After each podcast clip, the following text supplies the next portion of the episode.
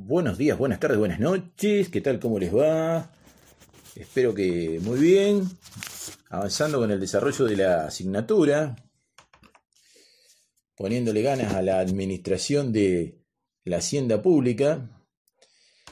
Estamos culminando con la parte teórica de presupuestos.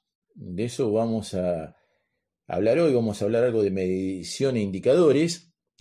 Y vamos a culminar hoy con presupuesto plurianual, la parte teórica. Eh, hoy va a ser una clase corta en principio, ya me veo que me extiendo un montón. Ustedes saben que me, gusta hablar de más. Hablo mucho, si estuviéramos en clase mucho más. Eh, pero bueno, en principio la idea es llegar hasta presupuesto plurianual y ya el lunes de la semana que viene poder empezar a ver qué dice nuestra legislación provincial. Así que bueno, van a tener el fin de semana para poder hacerse de la red, que la TAB la tienen fácil, está en el sitio acá, así que por favor descárguenlo, ténganlo, ténganlo a mano. Y la semana que viene vamos a ver qué dice nuestra legislación, la legislación de la provincia. Esa es la planificación. Eh, les hago la invitación a los que no se han dado de alta en el grupo de Telegram de hacerlo y de comenzar a efectuar las consultas que crean pertinentes a través de dicho grupo o de el chat que he habilitado en la plataforma como una manera de que nos podamos estar eh, comunicando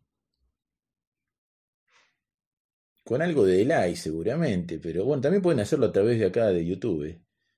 Eh, los que están en YouTube, sé que ahora los estamos subiendo los audios a algunas otras plataformas, probablemente alguno esté esté escuchando esto a través de Spotify o alguna otro canal, algún otro podcast. Así que, qué bueno, vamos a comenzar con el desarrollo de, de esta parte. Bueno, veamos qué se entiende entonces por medición. La medición, ¿cómo podemos definirla? Como un proceso que partiendo de la definición de los resultados esperados, mide la ejecución presupuestaria, analiza los desvíos respecto de lo programado y culmina con la definición de acciones correctivas que retroalimentan el sistema. Es decir, tenemos un resultado esperado. Una ejecución presupuestaria. Nunca, nunca lo que presupuestamos va a coincidir con lo que se obtuvo. Puede ser que sean más, puede ser que sean menos, pero no va a coincidir. ¿Qué es lo que va a permitir esta medición? Ver cuál fue la causa, por qué, tratar de determinar a qué se debió. ¿Qué es un indicador? Un indicador es una representación cuantitativa o cualitativa, o las dos, que sirve para medir por qué presupuestamos un valor en una variable y obtuvimos otro.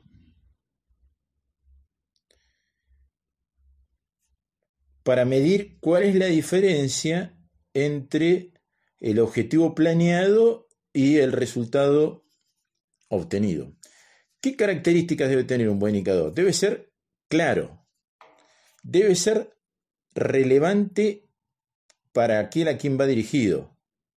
Y otra cuestión es que no sirve un indicador ahora y otro indicador dentro de 3-4 años. Tiene que haber una periodicidad. Sí serviría un indicador, pero claro, ustedes me dirán, eh, ¿qué pasa si nosotros estamos hablando de presupuestos plurianuales que se hacen cada tres años? Bueno, pero precisamente son cada tres años y tendremos que medirlo cada tres años. pero estamos pensando en indicadores que se establecen con una cierta frecuencia y se deben cumplir. ¿Qué elementos caracterizan a un indicador? Debe tener un nombre, una descripción, una unidad de medida, un valor de referencia, un periodo de referencia. O sea, ¿en qué tiempo vamos a buscar alcanzar esta meta? Porque no es lo mismo que yo diga, bueno, vamos a construir 30 alcantarillas. Si digo eso, puede ser que seamos unos fenómenos o seamos un desastre. Si las 30 alcantarillas las voy a hacer en un año, bueno, ustedes pueden decir, bien. Ahora, si yo no digo nada y tardo 10 años, voy a faltar alguna ruta. Y me tomo 20 años y bueno, parecería que... Entonces, un periodo. Una fórmula, un algoritmo. ¿Cómo, ¿Cómo voy a yo a llegar a este número? ¿Cómo lo voy a verificar? ¿Cuál es el valor que yo espero alcanzar al final? Y de, si de alguna forma lo puedo parcializar. Yo digo, bueno, sí, quiero asfaltar la ruta 23, por poner la que todos tal vez pensaron antes. Y bueno, muy lindo la ruta 23, que hace años que estamos esperando que se termine de asfaltar. Pero tendré que parcializarla, porque la ruta 23 llega desde San Antonio hasta Bariloche, hasta la entrada de Bariloche. Entonces tendré que de alguna forma parcializarla. Y finalmente, ¿quién va a ser el responsable del cumplimiento de esto? Lo dijimos en clases anteriores. Necesitamos siempre que haya una unidad ejecutora. Alguien tiene que ser responsable. ¿No se cumplió esto? Íbamos a hacer las alcantarillas. No la hicimos, bueno, ¿quién es el responsable? Cuando comparamos el indicador con el valor de referencia, lo que podemos determinar es si hubo un acierto o un desvío y cuáles fueron las causas de ese eventual desvío que se produjo. Bueno, hay distintos tipos de indicadores. Por un lado tenemos indicadores de impacto, de impacto, que miden el efecto general que los resultados obtenidos provocan sobre un ámbito de mayor alcance. Algunos ejemplos.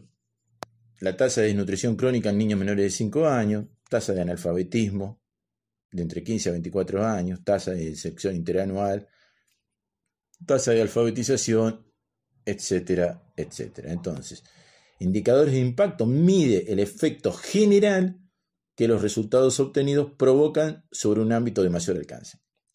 Otro tipo de indicadores son indicadores de resultado, que permiten conocer el grado de aporte o contribución que los bienes y servicios creados y provistos realizan para el cumplimiento de los objetivos estratégicos del organismo.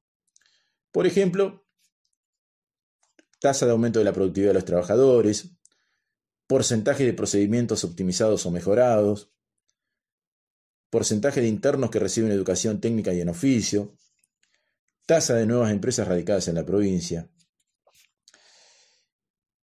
Y también tenemos los indicadores de producto. ¿Qué miden los indicadores de producto? El cumplimiento de una iniciativa refleja, se reflejan en la cantidad de los bienes y servicios creados o provistos por el programa o organismo mediante el uso de insumos. Por ejemplo, número de vacunaciones realizadas, cantidad de trámites que se han podido simplificar, cantidad de cursos de capacitación dictados, número de emprendimientos que se pudieron financiar.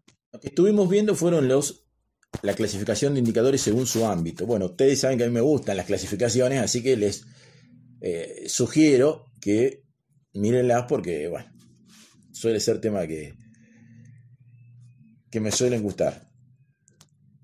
Otra clasificación de los indicadores pueden ser según su dimensión. Aquí tenemos que ver la eficacia. ¿Qué es la eficacia? Muestra el grado de cumplimiento de las metas establecidas para objetivos planteados, que así se dice, en la planificación estratégica de un organismo. Se refiere al grado de cumplimiento de los fines planteados. Esto quiere decir en qué medida el organismo como un todo o en sus áreas específicas está cumpliendo con sus objetivos sin considerar necesariamente los recursos asignados para ello.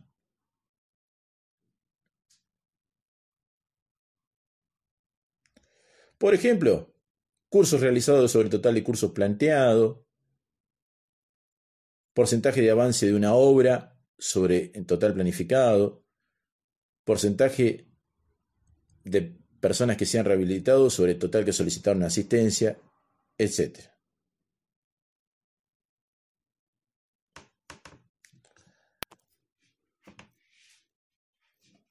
Como segunda parte tenemos que proceder a la evaluación. ¿Qué es la evaluación? Medir qué gastos se ejecutaron, qué provisión de bienes y servicios hubo, comparando esto que se ejecutó con lo que se programó. En términos físicos y también financieros. Y esto es muy, muy, muy importante. ¿Por qué?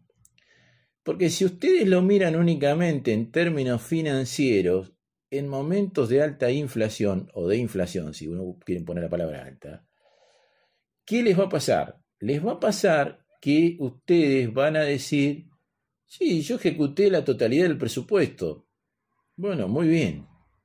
Ahora, ¿hiciste la totalidad de las cosas que tenías que hacer? Y ustedes pueden decir, no, no las hice porque no me alcanzó el dinero. Bueno, pero ¿cuál fue la inflación del periodo? 40%. Muy bien. Si la inflación del periodo fue 40% y no hubo modificaciones presupuestarias, se deberían haber ejecutado el 40% menos de las que teníamos previsto. Teníamos previsto hacer 140 metros de calle, hicimos 100. ¿Por qué? Porque no nos alcanzó el dinero para hacer 140. Perfecto. Ahora, si yo hice 30 y me gasté los 100, me gasté todo el dinero, habré tenido una ineficiencia. Entonces, hay que analizar el punto de vista financiero, que es donde generalmente nos quedamos todos. a ver, el presupuesto, ah, bárbaro, ejecutamos la totalidad del presupuesto, ejecutamos el 70% del presupuesto, ejecutamos el 80% del presupuesto, ejecutamos el 100% del presupuesto, maravilloso. No. Miremos la parte física. En momentos de alta inflación, o de inflación, reitero la palabra, es muy probable que ejecutemos todo el presupuesto. La pregunta es, ¿qué hicimos con eso? Perdón. Ustedes podrán decir, vuelvo, no pudiste hacer todo porque no, tenías, no tengas el dinero. Bárbaro. Pero ¿cuánto subieron las cosas? ¿Cuánto fue la inflación? X por ciento, bueno, yo tendría que haber hecho ese mismo X por ciento menos en cantidad física, porque si no, significa que yo tuve que gasté más de lo que debía en términos reales, no en términos nominales. En consecuencia, lo que vamos a proceder es a analizar cuáles son las causas de los desvíos. ¿Por qué me dio esto y no esto otro? También debe ser real lo que se programó. ¿Por qué? Porque debe, debemos ver si los objetivos y metas que se propusieron eran reales en función de los recursos que tenía la institución. Ese puede haber sido otro error. Yo planeo unos hermosos objetivos, unas hermosas metas, y no tengo los recursos para hacerlo. Entonces, ese también es un punto que debemos considerar. Puede ser que lo que estuvo mal no fue la ejecución, lo que estuvo mal fue el presupuesto.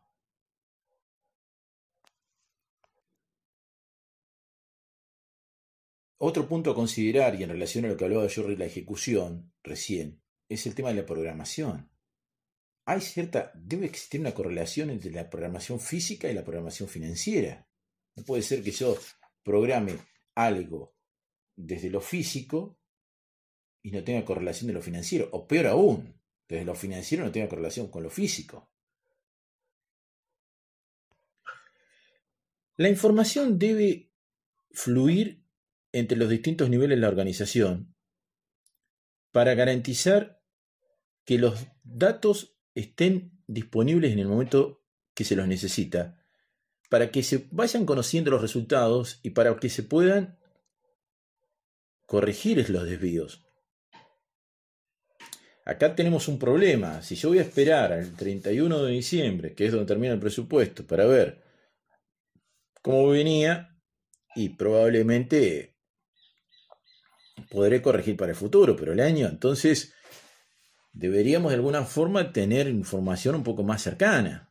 Todos los meses decir, mirá, a ver, no significa que todos los meses tenemos que ejecutar un doceavo, porque eh, en la partida de funcionamiento no va a haber problema, porque va a haber una partida de funcionamiento que tiene una regularidad, pero si están en algún lugar de obra, ustedes van a tener situaciones donde tienen los gastos acotados en un periodo de tiempo muy corto, pero deben poder determinar si se está produciendo un desvío. Si yo sé que necesito empezar una obra cuando no haya agua en el río, en el río sí, en los canales, en el río, si no agua en el río estamos complicados en Río Negro, en los canales de riego, que eso quise decir, y aproximadamente sobre el 15 de abril, mañana, hoy, hoy 15 de abril, hoy, hoy 15 de abril, eh, hoy es un día aproximado donde se suele cortar el agua en los canales de riego. Ahora, y, y aproximadamente 15 de agosto, días más, días menos, se suele dar. Ahora, si yo tengo que hacer una obra que necesito que no haya agua en los canales y la obra la voy a licitar en estos días, es difícil que pueda, que pueda hacerla. ¿Por qué? Y porque me va a llevar un mes, mes y medio, dos. Bueno, verán ustedes en la materia de contrataciones con el Estado cuánto lleva hacer una licitación. Debería haber empezado hace dos o tres meses con el proceso licitatorio, para haberlo abierto hace un mes y ahora ya estemos en condiciones de empezarlo. Entonces, no pensemos en un doceavo. ¿Cuál será el flujo de información acá? Que digamos, ah, tendríamos que hacer esta obra. ¿Están licitadas? Sí. ¿Están adjudicadas? Sí. ¿Están esperando que no, que no haya agua en los canales para poder empezarla? Bárbaro. Ahora, si la pregunta es, ¿están licitadas? Y sí, una sí, esta no. Ah, muy bien. Eh, ¿Y en qué proceso están? Y no, dentro de un mes vamos a tenerla adjudicada y si me van a dar los tiempos, y bueno, algunos pueden decir, sí, obra sigue porque se hace en 30 días, bueno, bárbaro. Pero si tenemos una obra que de 3 meses, o 4 meses, o 5 meses, eh, estamos complicados. Entonces, de, eso, de eso es lo que, lo que estamos hablando. También tenemos que motivar a los integrantes de la organización para el cumplimiento de las metas y para ver eh, las causas de los desvíos. O sea, estamos pensando siempre, todo punto de vista muy teórico, pero las organizaciones están compuestas por personas y entonces eh, en el ejemplo que daba yo recién, puede haber habido un error, problemas técnicos, pero también puede haber algún problema humano, eso, eso también, y también se puede, la forma de motivar a las personas, decir, mira, si, eh, hagamos esto en tiempo y forma, es importante, bueno, las distintas justificaciones. También puede suceder que haya cambios de políticas y procedimientos durante eh, el presupuesto, durante el año. Cambia los funcionarios, vienen otros con otras nuevas ideas. Eh, hay alguna situación como la que estamos viviendo en la actualidad, que hay que modificar eh, los objetivos, las metas, las formas de trabajo. Con todo esto lo que se hace, se, proponen medidas correctivas. ¿Cuáles son las medidas correctivas? Puede haber distintas, distintas, chicos, algunas que podemos decir, pero nada más que como ejemplo, son reformulación de un programa, racionalizar métodos de procedimiento, realizar modificaciones técnicas, buscar nuevas fuentes de financiamiento, buscar nuevos recursos para llevar adelante lo que queremos realizar, cambiar las personas que están coordinando el programa. Puede ser que todo esté muy bonito, pero los que tienen que coordinarlo no, no, no, no, lo están haciendo bien. O directamente que un programa, todo muy bien, pero este programa en este momento no es necesario, o no lo estamos llevando adelante como sea y lo vamos a suspender o directamente lo vamos a eliminar. En general, cuando, estamos, cuando pensamos en los presupuestos, estamos acostumbrados a pensar en presupuestos de un año. Ahora, ¿qué es lo que sucede? Lo que sucede es que hay cierto tipo de gastos que no, que no inician y culminan en un año. No, no podemos saber si si los resultados que yo obtengo se condicen con lo, con lo que debería obtener. Hay programas sociales que para evaluarlos uno tiene que necesitamos más de un año. también hay obras que no duran un año. Entonces, para este caso, eh, existen los presupuestos plurianuales. Eh, hoy vamos a ver, para ir terminando esta clase, la, primera parte y vamos a cerrar el tema la semana que viene y luego vamos a entrar en, en lo que dice nuestra legislación respecto a los presupuestos. Pero la principal característica de los presupuestos plurianuales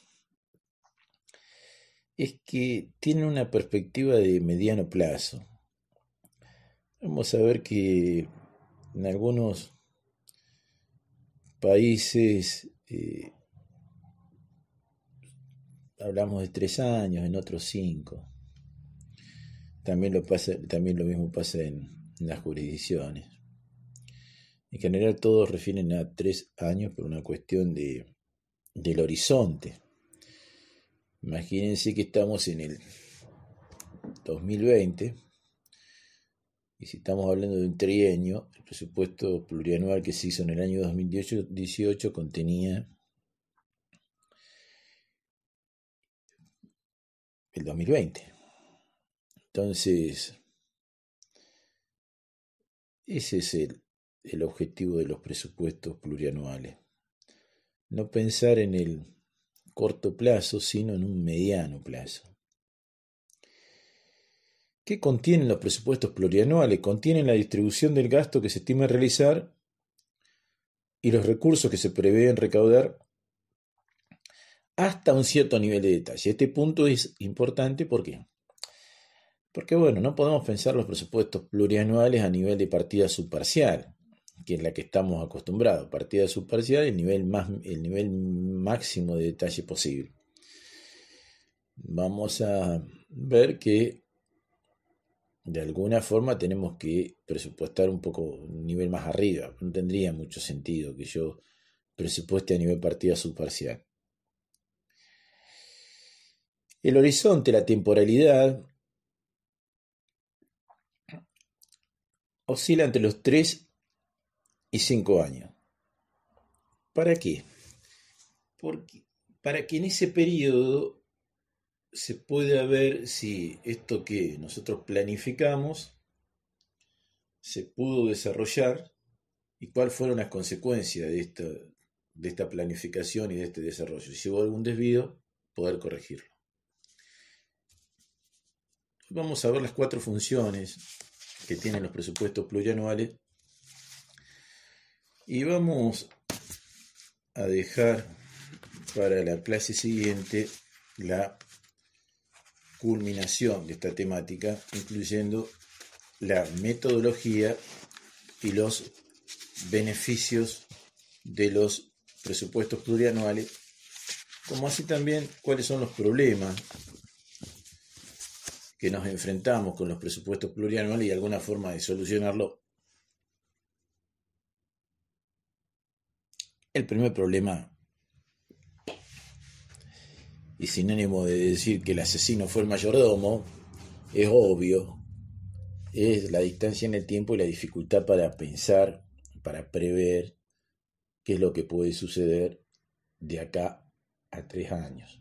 Entonces, pero eso lo vamos a ver sobre el final de la clase, sobre la clase siguiente, no final, pues la, la clase siguiente vamos a comenzar a ver la legislación provincial, en la clase siguiente. Decíamos entonces que los presupuestos plurianuales tienen cuatro funciones.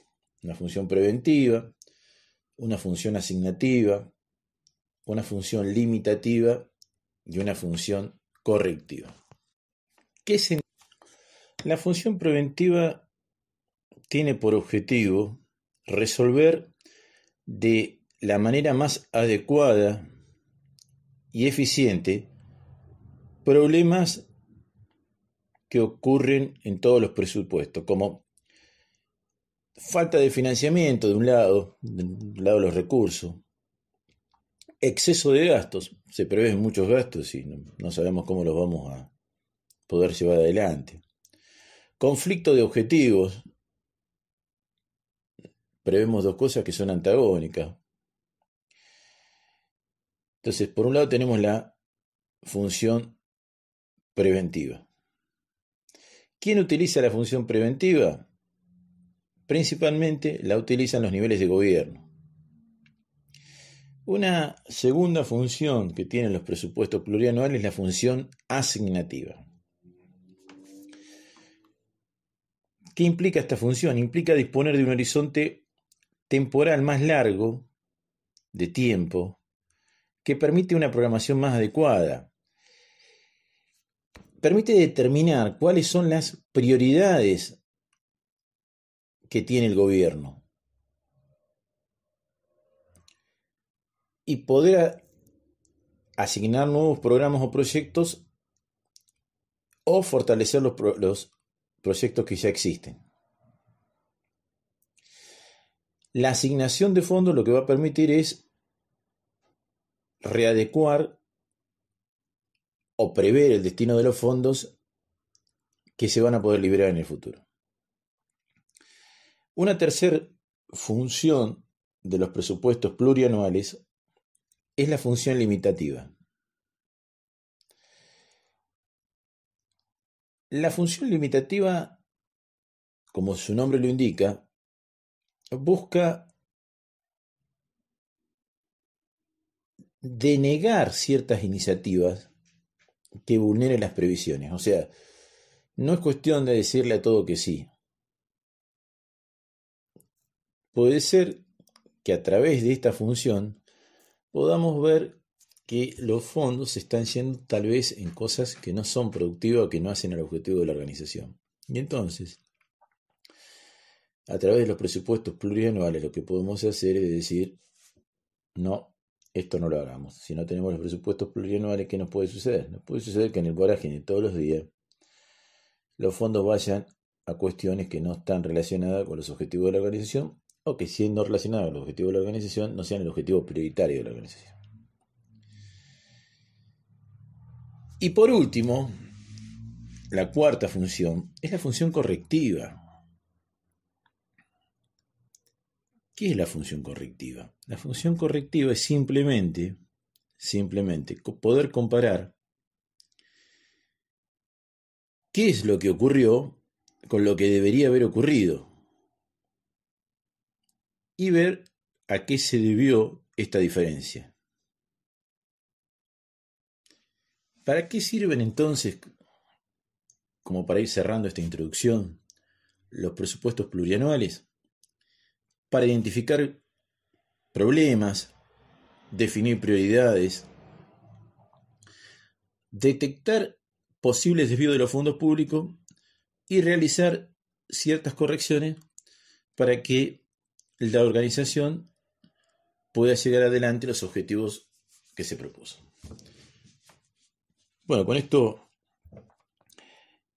damos por cerrada la clase de hoy. Vamos a culminar con presupuestos plurianuales el próximo lunes y los invito a que si tienen alguna duda, la planteen, ya sea a través del grupo de Telegram o a través de los canales que tenemos disponible en el aula virtual. Muchas gracias, hasta la próxima clase.